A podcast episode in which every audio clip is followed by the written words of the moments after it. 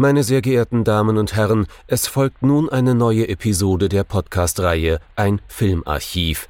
Knut Brockmann und Jochen Ecke unterhalten sich über ältere und interessante Filme für ihre Blu-ray-Sammlung. Wir wünschen gute Unterhaltung.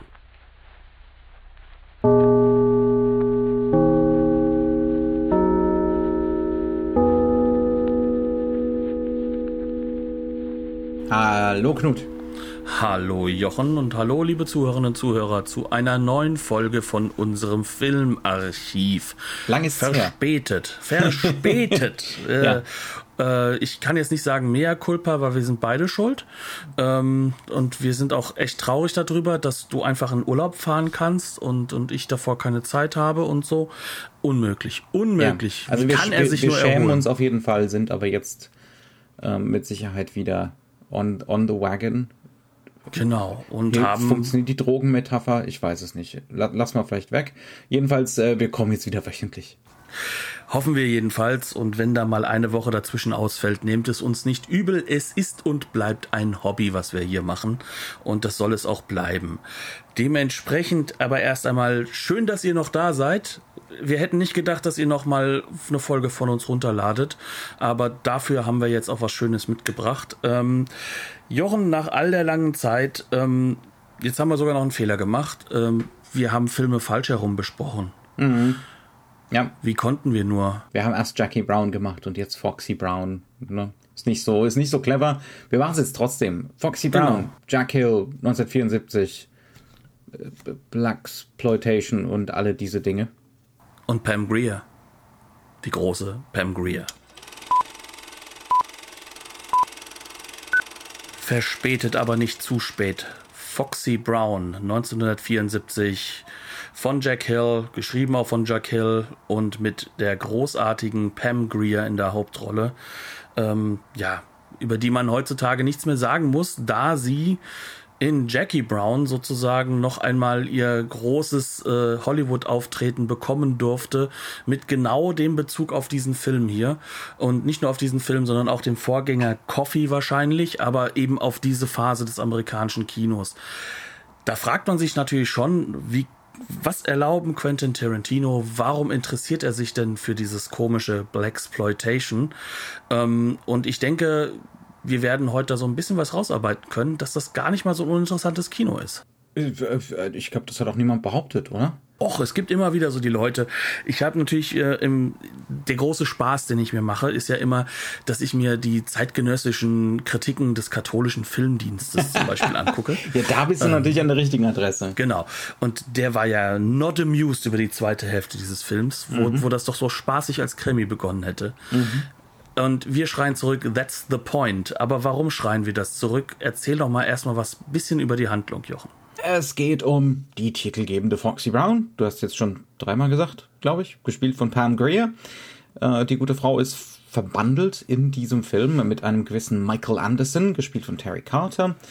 Der äh, war, ich glaube, er war sogar Polizist, oder? Und dann undercover bei irgendeiner Dro irgendeinem Drogenkartell, irgendeiner Drogenorganisation unterwegs, hat jetzt da seine Undercover-Aktivität beendet, bekommt äh, ein neues Gesicht verpasst in der Klinik und Foxy und Michael haben jetzt die Hoffnung, dass sie ein äh, im Zeugenschutzprogramm oder dergleichen ähnlichen ein äh, glückliches neues Leben be beginnen können. Aber dummerweise kriegt das äh, Foxys Bruder Link Brown, gespielt von Antonio Fargas, mit. Äh, er riecht, ne, also er riecht da sofort Lunte ähm, und verrät Michael Anderson an die Drogenorganisation, gegen die er aktiv war. Daraufhin wird Michael Anderson umgebracht, ähm, an der Schwelle zu seiner Haustür und Foxy Brown schwört Rache gegen diese Organisation, infiltriert jetzt als äh, Vigilantin äh, diese Organisation, indem sie sich äh, beim Escort-Service einer gewissen Catherine Wall anmeldet. Ähm, denn dieser Escort-Service ist ein bisschen mehr als ein Escort-Service, ist im Prinzip so ein Elabor, ja, ein, ein, ein seltsamer Bestechungsmechanismus, ähm, zum Beispiel positive Gerichtsurteile für die Organisation gegen entsprechende ja, äh, Dienste, dieses, dieses Escort-Services. Und jetzt äh, ja, nimmt sie halt so nach und nach an der Organisation, an deren Spitze nicht wirklich diese Catherine Wall, gespielt von Catherine Loader, ähm, steht, sondern die ist so eine Fixerin für die Organisation. Ja, und über mehr sprechen wir dann gleich. Jetzt reicht es erstmal mit meinem wie immer radebrechenden Monolog zu diesem Thema. Ja, so radebrechend war das Ganze ja natürlich gar nicht mal. Das siehst du mal wieder nur intern anders. Ähm, aber das Interessante ist doch, was wir jetzt sozusagen von der Handlung zusammengefasst haben. Mhm. Das klingt ja erst einmal nach einem ganz klassischen Thriller, nach einem typischen mhm. Thriller, ja, Konstrukt und ähm, noch gar nicht so exploitativ, um es mal so genau zu sagen. Ja aber das Ganze kommt ja noch sozusagen. Mhm. Also das, das ist ja der das, was jetzt kommen wird. Der Film ist so gut 90 Minuten lang, ich glaube 91 Minuten lang. Ich glaube, 45 Minuten lang fühlt sich das ganze Ding nicht sonderlich exploitativ an. Es fühlt sich nach einer B- oder C-Produktion an, weil äh, diese Filme, diese Blaxploitation-Filme von AIP für gewöhnlich ein Budget von um die 500.000 Dollar hatten, was einfach nicht besonders viel Geld ist. ähm, da können wir gleich drüber reden. Aber äh, es dauert relativ lange, bis hier die Exploitation so richtig losgeht. Aber sie ist besonders wichtig und sie ist sehr zentral für diesen Film, mhm. weil ähm, wir hatten ja schon gesagt, wir reden ja jetzt hier nicht, wir reden ja hier von einem Kofferwort zwischen Black und Exploitation, also Blaxploitation. Mhm.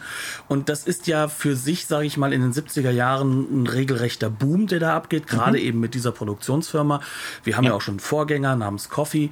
Ähm, da hat es ja auch äh, sozusagen selber Regisseur, auch Pam Grier in der Hauptrolle. Genau. Das war dann so der der Film, der Pam Grier endgültig zum Star gemacht hat. Dementsprechend hat sie auch für den hier deutlich mehr Kohle gekriegt und das noch mehr Zentrum sozusagen. Mhm, aber ja, aber wir, ja. wir sind jetzt noch an einem Punkt, an dem wir sagen können, okay, äh, das, was du jetzt bisher erzählt hast, sie tritt auf, sie ist tough, sie ist ein Actionheld, ähm, mhm. ist näher an James Bond dran als, als jede männliche Figur. Das, das sieht man schon in der Titelsequenz. Ne? Also die, die, Titelsequenz ist, eine, ist ganz klar an die Bond-Filme angelegt. Da kriegen wir immer wieder sie in Silhouette, ähm, die, die tanzt, die tough auftritt. Natürlich gibt's dann auch mal, es ist ja schließlich ein Exploitation-Film, ne? immer mal wieder Großaufnahmen vom Dekolleté da kommt man in den 70er Jahren kaum rum. Ne?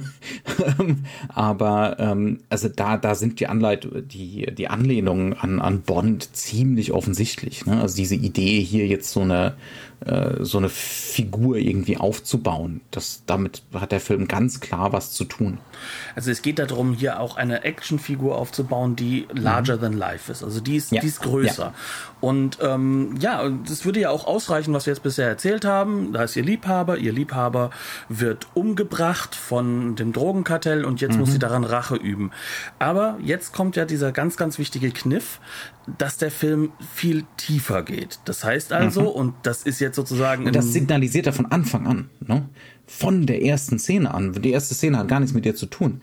Ich glaube, wir sollten mal unsere alten Tugenden wieder, wieder aufleben lassen und einfach mal über die erste Szene reden, weil ich glaube, da, äh, da kommen wir dem schon relativ nahe, was dem Film tatsächlich wichtig ist. Ja, also ähm, wir beginnen den Film gar nicht bei Coffee, ähm, äh, Foxy, mhm. so rum. Ja, ich bring's auch schon durcheinander. Egal. Es, ist, es ist egal. Ja. Diese Figur hat auch in dem Film hier nur bedingt eine Persönlichkeit. Wir kriegen praktisch keinen Hintergrund.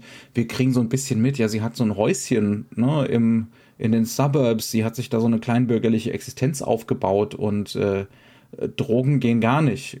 Genau. so, ja? Sie gehört ähm, zu der Truppe, die gegen die Drogen sind. Auch da ja. werden sozusagen zwei Gruppen aufgemacht innerhalb der, äh, sag ich mal, der, der, der da, Black Community. Das ne? ist auch so ein Punkt, wo der Film so ein bisschen aber das ist ja in vielen Belangen so ein bisschen widersprüchlich ist. Also es geht einerseits um Empowerment, ne, Black Empowerment, aber andererseits äh, auf eine sehr reaktionäre Art und Weise, nämlich ne, so Ghetto-Kultur geht gar nicht. Es braucht jeder sein sein Haus mit Picket Fence und ne, also im Prinzip so äh, mit mit so einer weißen Bürgerlichkeit durchmischt. Aber das da kommen wir dann später. Du greifst gerade bei der ersten Szene. Genau, ja, gehen ja, wir wieder ja, zur ersten Szene. Wir beginnen eigentlich mit dem großartigen Antonio Fargas, also mhm. der ja auch ein ganz fantastischer Schauspieler ist, ein wahnsinniges Charaktergesicht.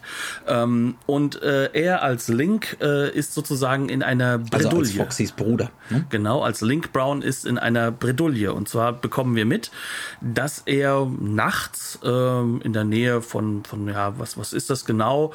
Äh, das ist, glaube ich, so ein Taco-Stand, ne? Ein Imbiss. Ein Imbiss, ähm, dass er dort halt eben im Endeffekt äh, von zwei sinister guckenden Herren äh, ja, mit Weißen weißer Hautfarbe ähm, sozusagen die ganze Zeit beobachtet wird und dass sie immer näher kommen und er ruft dann seine äh, Schwester an, die wiederum sagt, ach, bist du schon wieder irgendwo da irgendwo reingeklatscht? In der ne? Bredouille, genau. Und ja. ähm, wo er einfach nur sagt, du musst mir jetzt hier raushelfen, ist es ganz, ganz schlimm. Und mhm. das Ganze ist dann eine durchaus in die Länge gezogene und das war bewusst in die Länge ja. gezogene Suspense-Szene, mhm. weil er an diesem Taco oder Imbissstand dann sich da hinsetzt und dann kommen zwei Polizisten noch dazu. Das heißt, die sind natürlich auch weiß, ne? das muss man auch mhm. dazu sehen. Und dann, dann ist er plötzlich so eingeklemmt zwischen den Ordnungshütern, die mhm. jetzt in diesem Moment die immerhin verhindern, sind. dass er jetzt unmittelbar verprügelt wird genau, oder mitgenommen wird. Die jetzt ja. sein Schutz sind und auf der anderen Seite so zwei Herrschaften, wo uns glasklar ist, äh, wenn die ihn kriegen, die knallen erstmal so richtig zu. Ne? Also die, mhm. die werden ihn zusammenschlagen. Und äh, er versucht jetzt, die Polizisten plötzlich bei sich zu halten. Was natürlich ein absolutes. Ähm, wollte nicht noch einen Kaffee. Ja, genau, wollte nicht noch einen mhm. Kaffee. Der Kaffee ist doch hier so gut. Aber es ist halt so ein klassisches Verhalten, was eigentlich diese Figur ausmacht. Ähm, was man auch als Polizist nicht erwartet. Und entsprechend reagieren die Polizisten auch. Also mhm. Äh, denen ist das alles nicht suspekt, was da dieser ja. komische, äh, ich sag das jetzt wirklich äh, äh, ähm, in dieser Form, wie es halt in dem Film gedacht ist. Ähm, mhm. Ja, dieser äh, äh, schwarze Mann, nennen wir es einfach mal auch Neger im negativen Sinne des Wortgebrauchs. Das ist wirklich jetzt so aus Sicht dieser Figuren genannt. Ne? Mhm. was will der eigentlich von uns? Und dann umso schneller wollen sie weg aber das muss er ja verhindern. Und in aller, allerletzter Sekunde kommt dann so quasi aus dem Nichts mit einem fantastischen, wunderschönen äh, äh, äh, Muscle Car dann, dann doch noch äh, Foxy Brown um die Ecke gefahren, äh, sorgt dafür, als, dass da eine Typ. Minute Rescue. Genau, dass ja. der eine Typ noch gerade so wegspringen kann, der an, dann, dann ihr, ihr Bruder muss dann sozusagen äh, über irgendwie ins Auto hineingehieft werden, auf der Motorschei, auf der, auf der Motorhaube hängt dann auch noch der andere Schläger und äh, sie müssen irgendwie wegkommen. Zappelt, der andere zappelt dann irgendwann aus dem äh, aus dem Dach, ne, aus dem Dachfenster. Genau. Ähm, das ist eine, das ist eine lange, elabor, ne, wirklich sehr komplex inszenierte Szene, die vor allem äh, deswegen raussticht, weil es immer wieder Szenen in dem Film gibt, wo es offensichtlich ist, der Film hat nicht viel Budget wir können das jetzt nicht sorgfältig inszenieren. Wenn es eine kurze Dialogszene ist, dann spielen wir die, wenn es sein muss, auch in einer Einstellung durch, ne? nur um das irgendwie, um den Plotpoint rüberzubringen und dann weiter zur nächsten Szene. Das heißt, es ist ganz klar, äh, der gute Herr Hill hat sich hier Zeit genommen ja? Ähm, und ganz bewusst hier einen Schwerpunkt gesetzt für diese erste Szene. Wir kriegen zum Beispiel gleich am Anfang, wir kriegen so ein paar Tracking-Shots, wo die Kamera durch die menschenleere Straße fährt, mit, äh, mit dem verfolgten Link. Ähm, wir kriegen so ein paar Schattenspiele, ähm, wo wir nicht genau wissen, was eben im Dunkeln lauert auf ihn. Ne? Ähm, das Ganze wird zeitlich so ein bisschen gedehnt, dieses verfolgt werden, bis er dann endlich bei diesem Imbissstand da ankommt. Also das ist wirklich sorgfältig inszeniert und wir kriegen noch dazu keine Begründung, warum er da verfolgt wird. Und das, da können wir natürlich gar nicht anders wir sind emotional bei dem. Ne? Und insbesondere das Publikum, für, die, für das der Film gemacht wird, äh, gemacht ist, nämlich ein afroamerikanisches Publikum in der amerikanischen Innenstadt. Die sehen die Szene, so ist es gemeint. Ne? Und jeder kennt das. ne? Das ist die Idee. Jeder im Publikum kennt diesen Moment, vielleicht nicht spezifisch diesen, aber diese Idee von plötzlich von Whitey verfolgt ne, sozusagen in die Ecke gedrängt wehrlos. zu sein, ja, wehrlos ja. zu sein.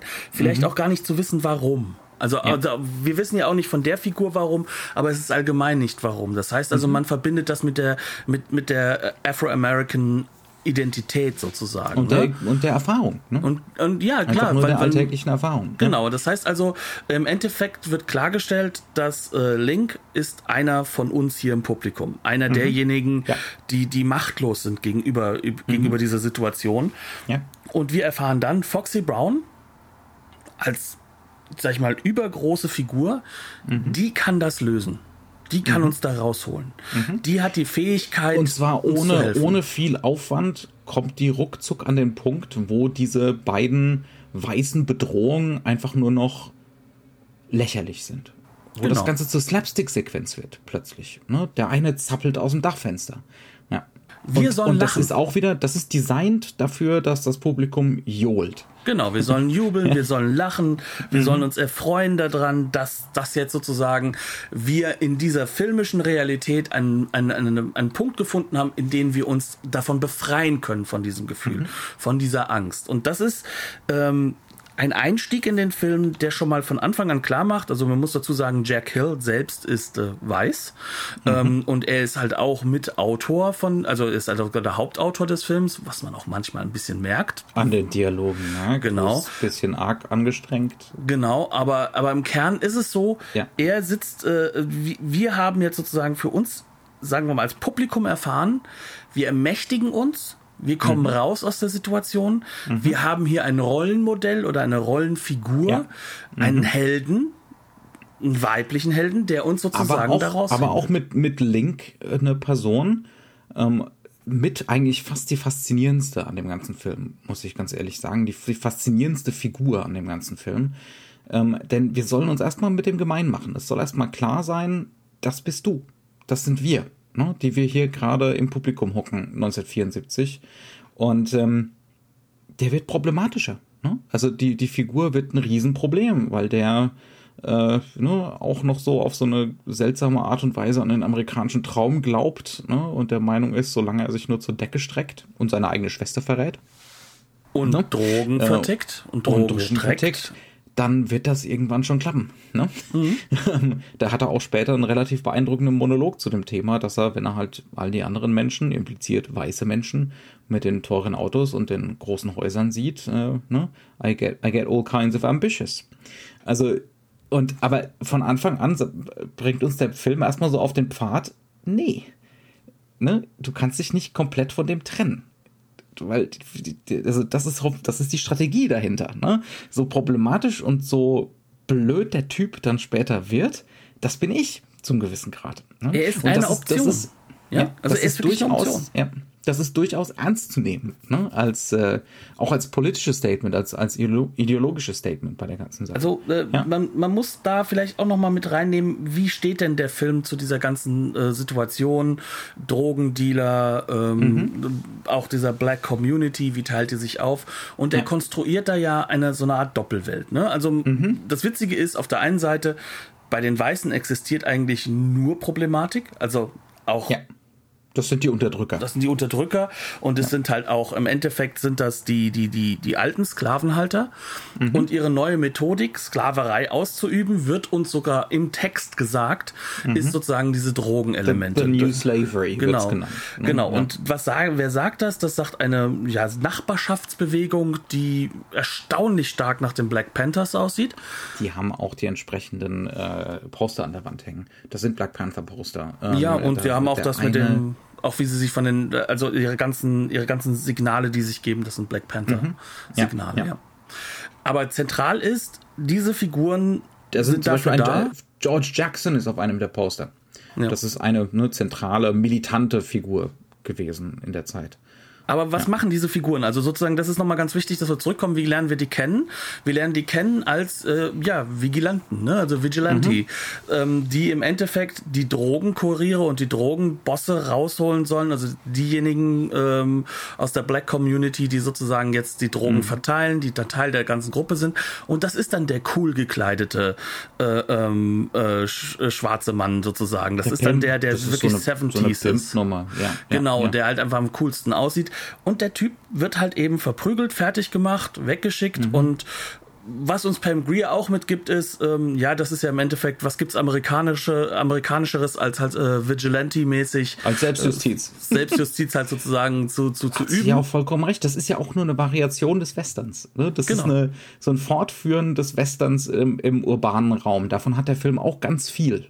Ne? Diese ja. Idee von, äh, ich, hier ist eben das Gesetz noch nicht komplett festgeschrieben und äh, wir müssen jetzt hier selbst für Gerechtigkeit sorgen. Genau, also das, äh, das ist so diese eine Situation, die damit reinkommt und damit haben wir also diese beiden Figuren und eigentlich ist, ist, ist Link derjenige, der die falsche Entscheidung trifft mhm. und er möchte auf die Seite des Pimp mhm. um, um auch das Geld zu haben, um äh, mhm. sozusagen unterdrückt äh, wieder von den, von den weißen äh, äh, Drogenbossen im Endeffekt, diejenigen, die alles in der Hand haben, äh, ihr, ihr Handlanger zu sein, aber dadurch Geld zu haben. Das ist sozusagen diese eine Linie ja. und diese Geld Linie wird immer stärker. Geld für Hedonismus. Ne? Also genau. da muss man auch sagen, der Film hat durch absolut seine reaktionären Seiten und das fällt da drunter. Ne? Es gibt die gute Sexualität, das ist die, die Monogame auf Seiten von, äh, von Foxy Brown mit ihrem Liebhaber. Ähm, ne? Das ist rechtschaffen und gut.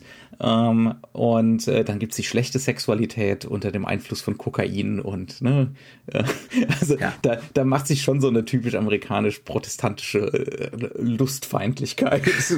ganz, bricht sich da ganz ordentlich Bahn in dem Film. Also der ist auf gar keinen Fall nur, insbesondere aus heutiger Sicht, nur progressiv. Ne? Nee, ganz und gar nicht. Aber lass uns trotzdem da mal drüber reden, was, was, was mhm. will der Film sozusagen für Optionen zeigen und wo mhm. sieht er das Publikum? Und dieses mhm. Publikum ist irgendwo eigentlich bei Link Brown, soll mhm. aber sozusagen sehen, es gibt auch die Option Foxy Brown. Mhm. Natürlich ist die überhöht ohne Ende. Ja. Natürlich ist die viel höher als alles, was wir können. Aber wenn mhm. wir uns mit ihr identifizieren, dann erleben wir so eine Art Befreiung, zumindest in mhm. dieser Filmwelt. Und das ist das, wo der Film halt auch hin möchte. Und das ist da, wo er auch uns hin pushen möchte. Das heißt also, dass Link äh, am Ende so heftig, nur um an Geld zu kommen für weitere Drogengeschäfte, äh, ähm, Foxy hintergeht, dass er sozusagen ihren, ihren Freund, ihren zukünftigen Ehemann, um auch dieses konservative Element da mit drin zu mhm. halten, mhm. äh, um den, um, um, um den halt sozusagen dann auszuliefern, sodass er umgebracht wird. Das ist, das ist für uns ein Zeichen auch im Endeffekt, okay, du kannst dem jetzt nicht mehr folgen, aber das ist das, wo du vielleicht hin bist, weil ja. und wo und er kommt aus deiner Ecke. Das heißt also, du bist dieser Gefahr ausgesetzt durch mhm. die Situation, in der du getrieben bist. Ja. Auch das ist sozusagen eine Sache, die dann ganz auf der einen Seite natürlich auch wieder so konservativ ist, ne? Auf der anderen Seite ist es aber auch so, dass uns auch offengelegt wird, dass das Link im Endeffekt zwar schwach ist, aber er ist näher am Publikum als alle anderen Figuren in dem Film. Mhm, ja, äh, der ist auch die realistischste. Ne? Da, da sind auch die, die ein paar Übertreibungen drin, ne? Ähm, aber er ist am, er ist auch am naturalistischsten gespielt und mit am besten im Film gespielt. Ja, ja, also ähm, neben Pam Grier, halt, ne? aber ja. Ja, Pam Grier hat aber auch eine andere Aufgabe in dem Film. Ne? Ja, also, ja. also sie ist eine fantastische Schauspielerin, aber sie hat halt auch hier die Aufgabe, äh, mhm. äh, diese übergroße Heldenfigur dann zu werden. Mhm.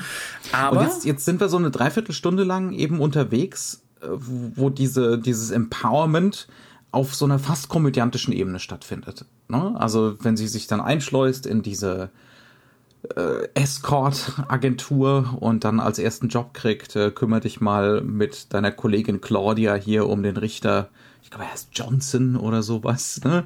ähm, damit der entsprechend morgen für uns ein wohlwollendes Urteil fällt.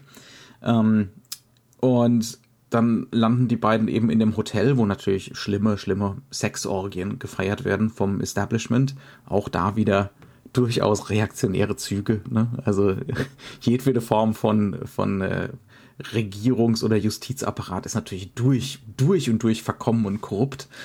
Es kann, kann gar nicht anders sein. Ähm, aber das gehört zu den Selbstjustiznummern ja immer dazu. Ne? Das gehört zum Action-Kino dazu. Sonst, sonst, bräuchtest du ja gar keine Selbstjustiz. Ähm, und da, die ganze Sequenz ist wirklich eigentlich nur eine, eine ganz böse Satiresequenz, wo sie sich halt über den Richter lustig machen. Vor allem ja, über seine, seine Mächtigkeit. Ja, ja, genau. Mhm. Ja, also mit allen Klischees, ne? Also da, ja. da geht es wirklich darum, auch da geht es darum, einfach ähm, sich zu befreien aus dem Muster, eben nicht äh, sich ihm hinzugeben aufgrund der mhm. Machtstrukturen, sondern ihm so wirklich so richtig durchzubeleidigen, mhm. um es halt auch im Endeffekt den anderen, sag ich mal, also den, also denjenigen, die diesen, diesen Ring leiten und, und, und äh, den Drogenbaronen sozusagen zu zeigen. Ne? Also das ist sozusagen der Hintergrund, warum sie das machen. Und das Ganze spielt ja an der Westküste.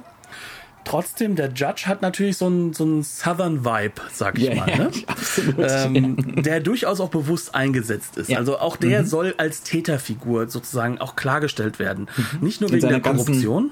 In seiner ganzen Onkelhaftigkeit. Ne? Genau, er ist halt dieser Southern Onkel, der so nett rüberkommt, aber dann ne, die Sklaven ja. im Hintergrund fix und fertig macht. Und sein Kink ist es natürlich, äh, die Unterdrückten dann halt auch sexuell nochmal auszunutzen. Zu, genau, weil genau. Er, er, das wird auch ganz explizit gesagt, er, er möchte nur Frauen mit dieser Hautfarbe. Ne? Genau. Aber es geht halt darum, dass sie ihm untertan sein müssen. Also es geht hier mhm. nicht darum, dass er sich sagt, hier ähm, dunkelhäutige Frauen sind, sind attraktiv und ja. tolle Frauen, ne? sondern es das geht wirklich nur darum. Nur, nur für einen kurzen Sex, Moment, ne? weil ich immer ein schlechtes Gewissen habe, wenn ich nicht genug über Form spreche. Mhm. dass wir einen kurzen Moment drüber reden, wie diese Sachen inszeniert sind. Die sind nämlich äh, aggressiv direkt inszeniert. Ja, also da ist kein um den heißen Brei herum Bilder schießen, sondern das ist wirklich so ein frontal äh, das Bett aufgenommen. Da stehen die beiden Frauen hinterm Bett. Der Richter liegt auf dem Bett. Wenn die Kamera äh, nur einen halben, ein halbes Grad nach unten tilten würde, dann würden wir tatsächlich seinen Penis sehen. ja. Ähm, aber ne, so ist es halt ganz leicht obszön im Off und dann stehen da die beiden Frauen. Es wird auch gar nicht geschnitten oder sonst irgendwas, sondern sie machen sich dann da halt eine Minute oder zwei lang über seinen Penis lustig. Ja, also mit, mit dieser Direktheit ist dieser Film inszeniert. Ne? Also das, man, man könnte schon sagen, mit einer gewissen Kunstlosigkeit. Ne? Jetzt gar nicht im negativen Sinne, sondern wirklich so einfach in your face und dann ziehen wir die Nummer halt durch. Und es geht darum, auch diese Grittiness und diese Direktheit halt sozusagen mhm. auch immer wieder mhm. darzustellen. Also es ist, es ist nicht so, dass diese Bilder nicht kunstvoll sind, sondern sie versuchen sich halt zu lösen von der extremen Mise-en-Scène-Konstruiertheit, ja. die halt eben das alte Kino in Anführungszeichen noch ja. hat. In der Hinsicht sind sie sozusagen auch schon ähm, so ein Nebenprodukt der, der, der, der, äh, des New Hollywood. Ne? Sie sind ein Nebenprodukt, sie sind kein New Hollywood, definitiv nicht. Nee. Aber nee. sie sind ein Nebenprodukt dieser Entwicklung, die mit Easy Rider und Co. begonnen hat, dass ja. man sozusagen da auch im Kino eine andere Situation Wir, wir können kann. jetzt Filme für billig tatsächlich on Location machen. Ähm, die anderen haben doch schon demonstriert, dass die Leute das gut finden, wenn wir da halt ne, vier, fünf Scheinwerfer draufballern und alles hat fünf Schlagschatten es ist völlig egal, ne? Das, das, das muss nicht gut aussehen, sondern das, worauf das Publikum momentan anspringt, ist dieses, die Orte kenne ich. Das ist mhm. ja echt. Das ist kein Studiobau. Und es ist effekthaft. Es muss ja. effekthaft sein. Auch das ja. ist eine ganz, ganz zentrale Sache, die dabei ist. Mhm. Das heißt also, das In Your Face, das sorgt auch für eine Direktheit in dein Gehirn. Ja. Und, und, und auch das ist ein großer Unterschied. Es geht nicht mehr darum, ähm, dass wir jetzt stundenlang mit einem Zug irgendwo, der in irgendwelche Tunnel fährt und hartgekochten Eiern äh, irgendwie darstellen müssen, dass es hier um Sexualität, um Sex geht. Nö, wir mhm. zeigen's. Wir zeigen's. Ja. Wir zeigen's natürlich auch exploitativ. Auch das ist nämlich so, so ein Punkt, der dabei ganz wichtig ist. Hier geht es es nicht darum, das ist kein großes feministisches Kino im klassischen Sinne, sondern das ist ein exploitativer Film, der mit sich feministische Züge trägt, Denn die auch gleichzeitig einfach Züge sind, dass, dass sich ähm, aus, aus dem, ja, aus, aus diesem äh, aus der Situation des totalen Opfers herauszuarbeiten. Mhm. Und da Allerdings muss man sagen, sind die Szenen dann trotzdem auch immer oder fast immer diese exploitativen Szenen, ne, ähm, die sind relativ clever konstruiert, weil sich unser Blick als Zuschauer, und ich sage sag jetzt mal ganz bewusst Zuschauer, also dieser männliche Blick, der, der doppelt sich meistens in der, im Blick von irgendeiner weißen Figur, ne, ähm, wie im Fall von diesem, von diesem Richter jetzt hier. Ja. Ähm, also der Richter äh, sabbert die beiden Frauen an, die da eben nur noch in der Unterwäsche rumstehen, ähm, und das ist so designt, ne, dass wir uns darin gespiegelt sehen. Ja. In unserem eigenen Sabbern, ne, mhm. äh, den, den diese den diese Ent Entblößung und Entkleidung da äh, auslösen soll. Das ist tatsächlich, also ne, das ist ganz, ganz häufig so, ähm, dass das Exploitative da ist, aber es wird Aufmerksamkeit drauf gezogen. Ne, wir, es, ist nicht, es ist nicht eine reine Piepshow, äh, wo man sozusagen reuelos äh, durchs Schlüsselloch gucken kann, sondern ähm, wir werden immer und immer und immer wieder mit unserer Aufmerksamkeit draufgezogen, ne, dass wir ja gucken wollen. Und das, Und, das ne, was ist das natürlich das eigentlich, Interessante. Ne, was das eigentlich, wie, wie problematisch das eigentlich ist. Ne? Auch wenn der Film jetzt, also der findet das nicht schrecklich. Ne? Der sagt nur, der Regisseur hat ja nur Exploitation gemacht. Also nicht Ja. nur Black Exploitation, Ja. sondern komplett Exploitation. Der hat, der hat im Endeffekt die ganze Riege durchgearbeitet. Mhm. Ähm, aber hier ist es vielleicht ganz wichtig, denn das ist sozusagen dieser erste Schritt weg von der klassischen Thriller-Handlung. Mhm. Denn an dieser Stelle merken wir plötzlich, okay, hier geht es um was Tieferes. Und Mhm. jetzt beginnt ja eigentlich so ein Fall. Ne? Also das heißt also, wir, wir sind ja noch nicht unten angelangt, sondern jetzt geht's erst so richtig runter. Und da kommen wir auch dann gleich zu der nächsten extrem klar, halt auch mit sehr viel Sorgfalt inszenierten Szene. Denn Pam Greers Charakter wird gefangen werden und man wird dafür sorgen, dass sie auf die Farm kommt. Und jetzt sind wir natürlich bei Hillbillies. Wir sehen sie, wie sie unter Drogen gesetzt wird, komplett, wie sie nicht mehr bei sich selbst sein kann. Und es wird, und das ist halt auch so eine zentrale Szene in dem Film, eine Vergewaltigung geben. Auch das ist in dieser Phase des amerikanischen Kinos nicht so neu, gerade im Exploitation-Bereich. Ja, ja. Ähm, das ist sogar ein Subgenre, das es zu dieser Zeit gibt, Rape and Revenge. Das heißt also, gerade Frauenfiguren nach ganz, ganz unten, um dann danach dann eben wiederum äh, Rache üben zu können. Im klassischen die, die Sinne es- Auferstehung als, ja, als Rachefigur. Ja. Genau, wobei man sagen muss, dass natürlich auch andere Filme, die dann, die dann auch mit der männlichen Seite spielen, wie zum Beispiel Deliverance dazwischen gehen noch, ne? Äh, Aber das ist sozusagen jetzt so ein, so ein zentrales Motiv und wir wissen eigentlich von Anfang an, dass es dahin kommen wird, weil Das das, ist halt so so ein üblich Tabu, ist. was jetzt in den 70ern zum ersten Mal gebrochen werden kann, was man jetzt durchexerzieren kann. Ne? Genau, aber was macht der Film? Äh, Der Film macht ein paar sehr, sehr kluge Dinge an dieser Stelle. Äh, Das klingt jetzt ein bisschen blöd und vor allem, ich glaube, aus heutiger Sicht kann man das auch gar nicht mehr so ganz nachvollziehen, wenn man nicht sehr viel Abstand zu dem zu der, zu der heutigen ersten Sicht Mal hat. gucken, ne? ist es schwierig, den Film klug zu nennen, aber ja, Ja, schon kluge. Dinge zu machen heißt nicht, dass man ein kluger Film ist. Aber, aber es ist, glaube ich, ganz wichtig, dass wir uns da jetzt wirklich in diese Zeit auch ein bisschen mit hineinversetzen. Ähm, was macht der Film? Der Film sorgt dafür, dass diese Sequenz nicht in dieser Form sexuell aufgeladen wird, sondern er verhindert es. Er, er versucht alles, was er vorher gemacht hat, nämlich Pam Greer in ihrem besten wirklich Licht darzustellen, ihre äh, Sexualität nach, nach draußen zu heben. Ja, körperliche, ja. Also, äh, wo man sagen kann, sie hat halt ihre Nacktszenen, sie hat halt ihre Dekolleté-Szenen. Aber das wird jetzt hier runtergefahren, weggefahren. Es geht darum, dass du eben nicht mehr Spaß dran hast. Aber was der Film macht, es soll, es soll unangenehm sein. Also es gibt dann bei dieser Vergewaltigungsszene, wo sie an das Bett gebunden ist, äh, da, da gibt's schon mal so eine Großaufnahme, so eine Auf, Aufsicht auf sie, ne, aus Tätersicht. Ähm, das ist auch so eine Dekolleté-Szene. Da, da zeigt die Kamera direkt ne, äh, in, in den BH rein. Ne? Also das, das kann man gar nicht anders sagen, aber es soll unangenehm sein.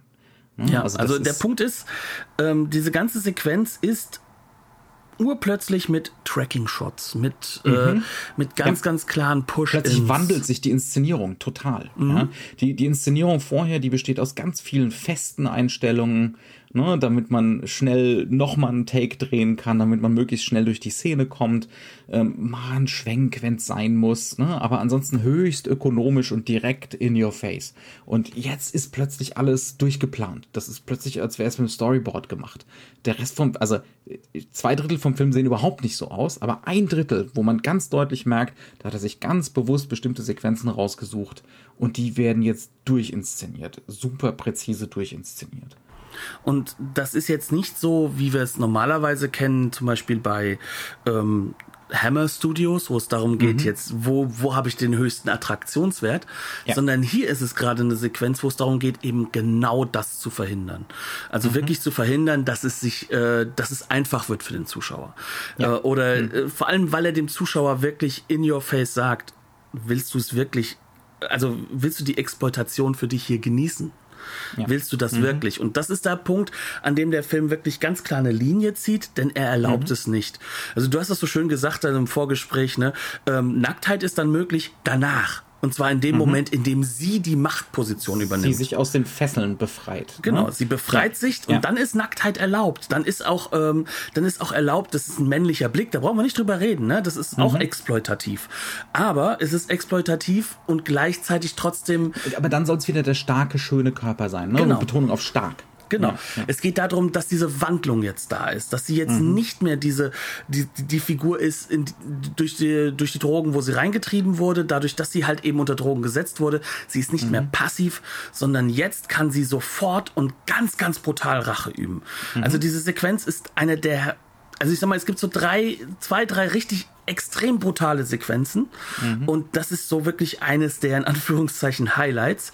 Und jetzt sollst du Spaß dran haben an der Exploitation. Mhm. Du sollst ja. Spaß dran haben, dass der eine das Gesicht zerschnitten bekommst. Du sollst Spaß daran haben, dass beide verbrennen man, äh, mhm. am lebendigen Leib. Du sollst richtig Spaß dran haben. Warum? Weil der Film alles dahin auch aufgebaut hat, dass wir mhm. das als richtig selbst wahrnehmen. Das ist nicht nur diese Vigilante-Situation davor, ja. sondern es sind so viele kleine Marker gesetzt. Da sind jede Menge Trigger. Also um genau zu sein, diese Farm, es wird ja auch noch Farm genannt, ne? mhm. ne? äh, wo sie dahin geschafft wird. Das ist ein ganz erbärmlicher Ort.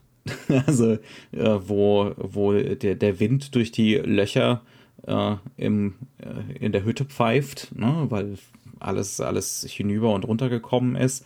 Ähm, also es ist wirklich so, es wirkt eher wie so eine Geisterstadt oder so eine so Geisterfarm. Als, ne? Ähm, da wird halt, dann halt einfach die Drogen aufbereitet. Und die Assoziation, die wir die ganze Zeit haben sollen, das ist die Sklaverei. Ne? Das, das ist die Farm, auf der Sklaven gehalten wurden. Ne? Ähm, und dementsprechend packt dann einer von diesen beiden Hillbillies die Peitsche aus. Ne? Genau. Der an, dann ist es noch so, dass sie davor, als sie undercover geht, sich mit dem Nachnamen Cotton aus, äh, sozusagen versetzt. Mhm. Das heißt also, sie selbst macht sich zur Sklavin und zeigt das auch. Ja, also das heißt, ein Publikum, das dann hört, sozusagen, da, da nennt sich jemand Misty Cotton. Das ist Sklaverei. Es geht um mhm. Sklaverei. Mhm. Es geht ja. darum, dass sie sich jetzt untertan macht. Ja so lange, bis sie halt ihre Rache kriegt. Und jetzt geht es halt einfach darum, die, die, die Aufseher, ne? fertig zu machen. Die sollen beim lebendigen Leib verbrennen und äh, die ganze Farm alles soll verbrennen. Genau, hm? inklusive ja, der ja. Drogen. Auch das mhm. ist wiederum, da, da haben wir wieder diese Verbindung, Sklaverei New und Slavery. Drogen. Ja? ja? The New Slavery. Das heißt also, wir sind jetzt hier an dieser Stelle, an der wir sagen können, so okay. gewissen Grad natürlich Quatsch. Ne? Aber, ja, aber ja auch hier, ne, es ist ein Black Exploitation Film. Er ist natürlich nicht intellektuell in dieser Hinsicht, nö, nö. sondern er macht das, ist das halt einfach verdammt nah dran an an Ronald Reagan. Ja. Ein paar Jahre später. Ne? Was hast du an äh, Rape and Revenge, an Revenge allgemein, an, an Action-Kino der 70er nicht verstanden? es ist reaktionär. es ist, es ist ja. im Endeffekt, wird das alles aufgebaut, um die reaktionäre Lösung zu rechtfertigen. Ja. Auch das ist ein Teil des Ganzen. Aber natürlich möchte er bei seinem Publikum trotzdem auch diese Trigger setzen, um ihnen die Möglichkeit zu geben, einmal wenigstens es ist halt Kino beides, rauszukommen. Ne? Es, ist, es, ist, halt beides. Mhm. Es ist so ein symbolisches Überwinden der, der Geschichte, ne? der, der Sklaverei, ein, ein wirklich Abfackeln im wörtlichen Sinne und dann gleichzeitig halt auch wieder konform gehen mit den eigentlich reaktionären Sicht, Sichtweisen ne, weißer Politiker. Aber ja. Und das Gleiche ist ja, also das ist ja nicht nur auf der Ebene jetzt, wo wir besprochen haben, halt auch äh, äh, äh mit dem Rassismus, also mit diesem, mhm. mit diesem Rassenkampf, sondern es geht hier auch um das Weibliche. Ne? Also auch mhm. das ist ein Punkt, der da mit drin hängt. Es ist ein Film, der ist kontinuierlich mit einem radikal männlichen Blick ausgestattet, aber mhm. trotzdem Oberbösewicht weiblich, Ober-Superheld mhm. weiblich. Also mhm. das heißt also, da trotzdem werden diese Figuren bewusst. Und, und die Leute haben das so besetzt. positiv mitgenommen. Ne? Also da kann man ja so, so, so sehr man will noch diese, diese reaktionären Strukturen da irgendwie rausarbeiten. Das haben wir ja auch im Vor Vorgespräch gesagt. Ne? Letzten Endes zählt doch, was die Leute daraus mitgenommen haben. Haben sie die reaktionären Strukturen mitgenommen? Mit Sicherheit ein bisschen. Mhm. Aber hauptsächlich haben sie doch mitgenommen äh, eine Frau, die mit einer unglaublichen Stärke und Härte hier dargestellt wird. Ne? Ähm, die, und dieser super aggressive Umgang mit, äh, mit dem Rassismus und der Vergangenheit der USA ne? und äh, die Befreiungsschläge. Ich glaube, das, das ist letzten Endes, was die, was ein Publikum aus diesen Filmen mitgenommen hat. Ähm, und nicht so sehr das, was wir jetzt halt ne, ein bisschen ja, Korinthenkacker-mäßig. Ich weiß es nicht, ob es Korinthenkacker-mäßig ist. Detail hier rausfieseln können. Also ich ja. glaube, was wir rausfieseln, ist ja im Endeffekt, du, als Outlet brauchst du auch so eine gewisse reaktionäre Struktur. Du musst mhm, ja Rache ja. üben können. Rache ja. an sich, Auge, Auge, ne, Auge ist um Auge. Eine ne? gnadenlose ne? Reduzierung der Realität. Ne? Genau. dazu brauchst du die Reduktion. genau. Aber, aber der Film nutzt trotzdem diese exploitativen Elemente, um, um halt eben auch etwas hervorzubringen, was ja auch durchaus äh, auch, auch in diesem feministischen Denken der Zeit angelegt ist. Ne? Mhm. Also das heißt, in diesem, in diesem sich, äh, sich selbst äh, ermächtigen, dieses, dieses ja, raus also grade, aus dem Ich meine, da, da reden wir ja eher so Second Wave Feminism und mhm. da waren ja durchaus auch radikalere Positionen, natürlich längst nicht durchgängig, ne? aber mhm. bei manchen Vertreterinnen der, des Second Wave, da ne? genau. ging, ging es durchaus auch um Gewalt. Ne? Ähm, ja. Trotzdem muss man festhalten, das, der Bereich Exploitation ist dabei ganz wichtig. Es ja. geht darum, dass, dass das Publikum das mit rausnimmt, aber das, was gezeigt wird, ist natürlich rein exploitativ. Es ist Attraktionskino. Mhm. Es geht darum, ähm, Attraktionen neben dem, neben dem Mainstream zu bieten, sich mhm. dagegen zu stellen, auch, ja. auch teilweise Grenzen zu, zu, zu überschreiten, die vielleicht in diesem, in diesem Maße halt auch zeigen, hier, ich bin nicht wie die anderen. Ich, ich löse mhm. mich hier raus aus diesem, aus, aus, aus der, auch aus der Mainstream-Erzählung. Ne? Und mhm. deswegen geht das so auch Hand in Hand. Ja, auch diese, diese Konfrontation mit dem eigenen Bösen. Ne? Also mit dem Bösen des Zuschauers.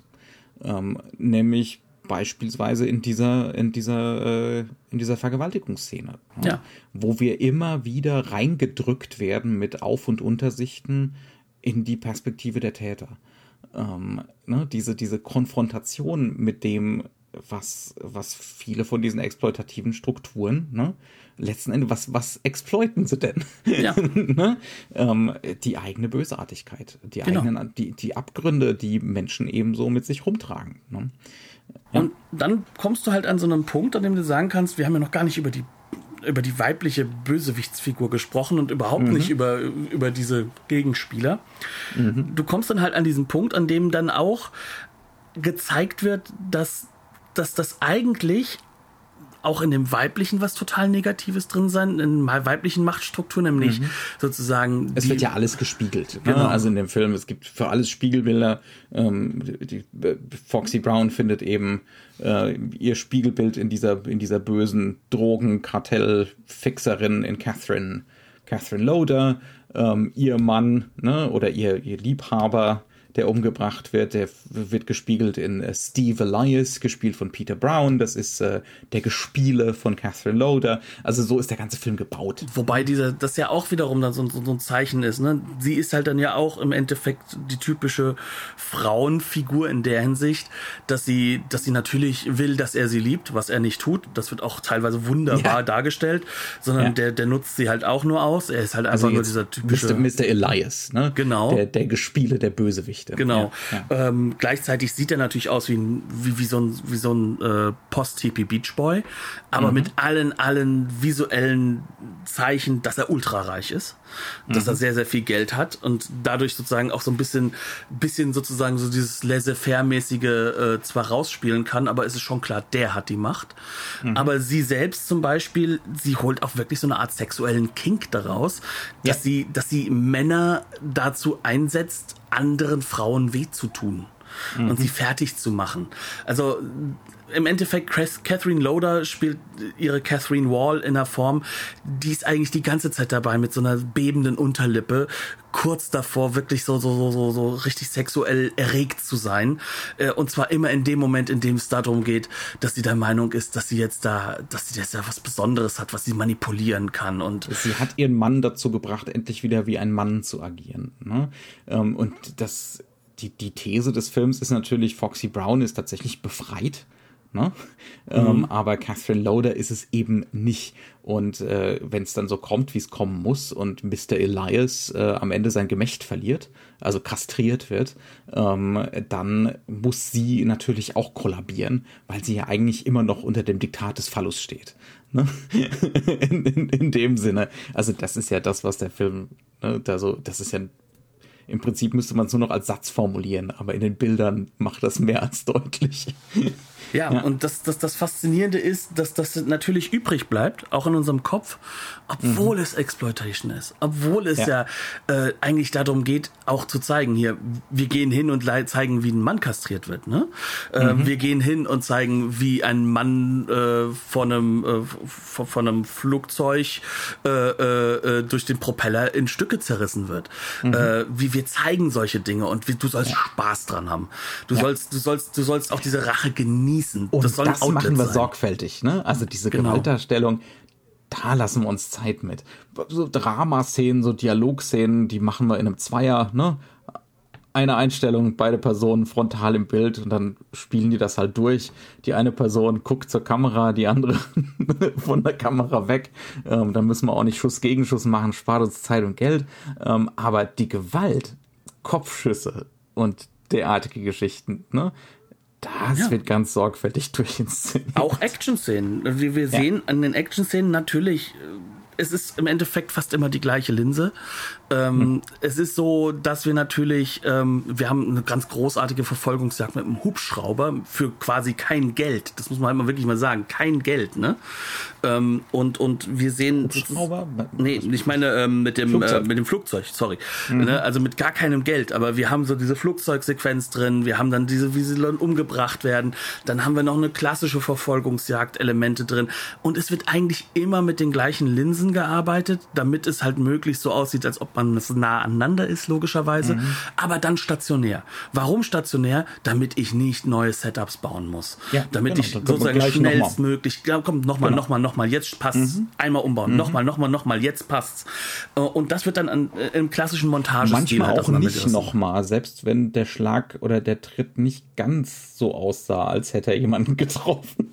Wer weiß, ob das nicht schon 30 Mal falsch gelaufen ist vorher und ja. man hat schon den bestmöglichen genommen. Ne? Aber ich glaube, 30 Mal so ja. viel Filmmaterial hatten die nicht. Nee, aber Denk, du verstehst, was ich meine. Ne? Also die werden ja. schon das Bestmögliche dann draus gemacht haben. Aber mhm. es ist halt einfach auch nicht das Geld da. Und dann sagt mhm. man sich, okay, was ist das, was beim Publikum hängen bleibt und was ist das, was wir eigentlich nur benötigen, um die Handlung weiterzubringen. Mhm. Und, ja. und da, da werden halt ganz kluge Entscheidungen gefällt. Ne? Also ja. so ähnlich äh, wie halt eben ein Terence Fisher solche Entscheidungen fällen konnte, mhm. wie kaum ein anderer im ja. Bereich des Gothic-Films. Oder wie können wir mit relativ wenig Geld ähm, dem Publikum was Neues bieten? Also dem Publikum was zeigen, was entweder erstmal konventionell wirkt und dann wird's überraschend. Mhm. Ähm, oder was das Publikum einfach tatsächlich in einem Film noch nicht gesehen hat. Ich nehme mal an, besonders viele Lesbenbars gab es zum Beispiel im amerikanischen Kino vor dem hier nicht. Ne? Ein paar werden es gewesen sein. Es gab ja ein queeres Kino, so ein Untergrundkino auch schon vorher, auf jeden Fall.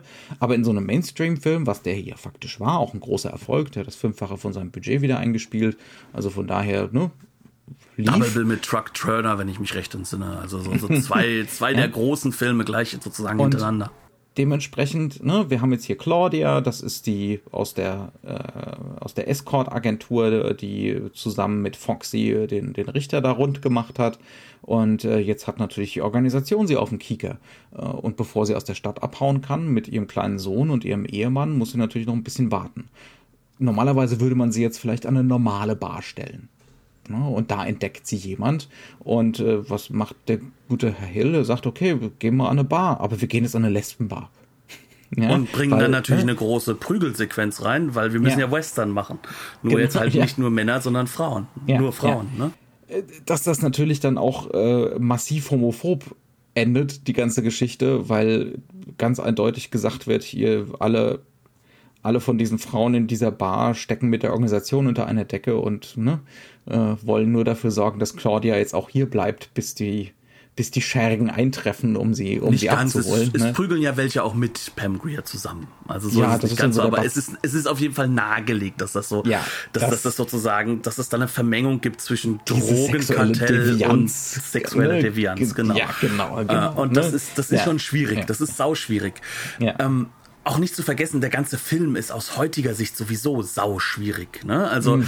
ähm, wenn wir uns den Film aus heutiger Perspektive angucken, also ähm, ich sag mal, auf Twitter würde man normalerweise, glaube ich, dann schreiben Trigger Warning oder sowas, ne? Mhm. Weil, weil das ganze Teil natürlich, wenn du es nicht äh, auch in seiner Zeit siehst, äh, viele Dinge drin hat, ähm, die aus heutiger Sicht nicht gehen und auch nicht Mhm. gehen sollten und was auch gut ist, dass sie nicht gehen.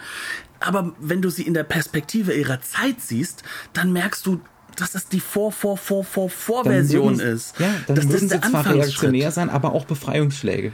Immer gleich, immer beides. Genau, und diese Befreiungsschläge in der Zeit haben all das, was wir heute haben oder was es heute passiert, auch in den USA, mit vorbereitet. So blöd das klingt. Mhm. Ja. Und selbst wenn ein weißer Regie geführt hat. Und Mhm. das macht es, glaube ich, umso, umso spannender, sich das zu betrachten. Nur man muss es halt auch wirklich einordnen. Und das ist ganz Mhm. wichtig. Und dann kann man an diesem Film auch in gewisser Weise Spaß haben, gerade wenn man sich selbst sozusagen äh, in diese Perspektive äh, der, der, der Unterdrückten hineinversetzen kann. Ne? Ähm, und ganz ehrlich, meine, ich bin Europäer, ich bin weiß, ich bin männlich, ich bin äh, eigentlich on track Unterdrücker, ne? Aber das, das schafft der Film, ähm, dass du, dass auch du sozusagen die Möglichkeit hast, dich da auch reinzuversetzen und vielleicht dann auch dadurch zu verstehen, was das für ein Aufschrei für die Leute sein muss und was es, wie schwierig diese Befreiung ist, ne? Und das macht es dann wiederum spannend an der Stelle. Ja, also das muss man, das muss man sich halt, ähm, das ist, glaube ich, was, was Ideologiekritik häufig irgendwie abgeht. Ne? Ähm, mir auch. Also das ist auch so diese, diese kognitive Dissonanz, die, die will manchmal nicht so in meinen Kopf hinein.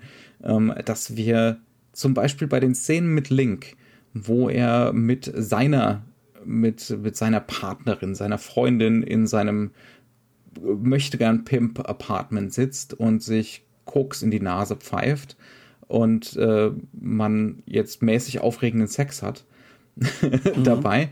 Ähm, und Minuten später kommen halt die Schergen rein und sie werden beide auf einigermaßen bestialische Art und Weise umgebracht. Die ideologische Lesart ist natürlich, ne, zu viel über die Stränge schlagen, das muss ja auch irgendwie bestraft werden. ja, ähm, und, und die eigene Schwester verraten und solche Geschichten. Aber dass gleichzeitig beim Publikum hängen bleibt, Manomeda, die lagen da nackt im Bett und die hat sich noch nicht mal äh, die Bettdecke über den Oberkörper gezogen. Und, Und sie dann ist haben weiß. die sich. Ja, und sie ist weiß, ganz genau, ja. Und dann haben die sich da jede Menge äh, Koks in die Nase gezogen. Uiuiui, habe ich das wirklich gerade gesehen. ja, Ja, ähm, und, und trotz, dass und das eventuell. ja, Noch, Entschuldigung. Und dazu noch, dass, dass das Link ja eigentlich am Anfang der ist, in den wir uns hineinversetzt haben. Das heißt also, Ja. der ist gar nicht so weit weg von uns im Publikum. ja.